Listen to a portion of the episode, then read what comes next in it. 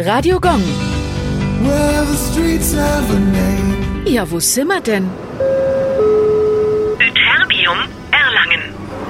Ytterbium ist ein chemisches Element, nach dem eine Straße im Erlanger Ortsteil Eltersdorf benannt wurde. Sie umschließt ein Gewerbegebiet. Das Element trägt das Symbol YB und die Ordnungszahl 70. Im Periodensystem steht es in der Gruppe der Lantanoide und zählt damit auch zu den Metallen der seltenen Erden. Es ist ein silberglänzendes Schwermetall. Entdeckt wurde es erstmals in Ytterby, einer Grube auf einer schwedischen Schäreninsel. Es wird meist zur Verfeinerung und Verbesserung der mechanischen Eigenschaften von rostfreien Stählen verwendet. Ytterbiumfluorid habt ihr vielleicht sogar in eurem Mund, denn es ist oft in hochwertigen Kunststofffüllungen und Inlay-Zementen von Zahnfüllungen enthalten. Radio Gong.